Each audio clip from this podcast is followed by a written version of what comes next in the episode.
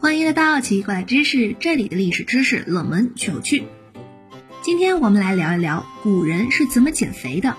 古今中外不少女性都希望保持良好体态，连老祖宗也不例外。《战国策》中记载，楚王爱细腰，宫中多恶人，就是指楚灵王非常的喜欢腰身纤细的人。为了细腰，宫中人都节食减肥，饿的是头昏眼花。这种审美观以及女性对美的强烈追求，从古代就有。对于纤纤细腰的追求，并为之减肥，由此就流传着一套套传统方式。一杨贵妃天然配方。唐玄宗的贵妃杨玉环身材丰肥，汉成帝皇后赵飞燕身材清瘦，两个人都是著名美人，因此后世有环肥燕瘦说法。但如果过于丰肥或者过于清瘦，就令人讨厌。史传杨贵妃用纯天然中药减肥，方法极其简单，纯天然药材玫瑰、荷叶、决明子、山楂、贡菊等混合打碎冲茶，日复一日，不但能减肥，且能够使脸色白里透红。二，宫廷御膳房减肥药膳。减肥药膳让体态臃肿的皇家贵族变得体态优美。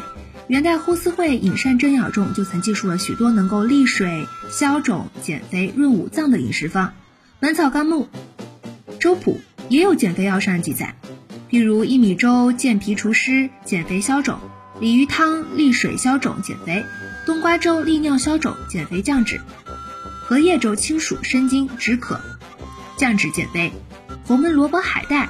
利水消气助减肥。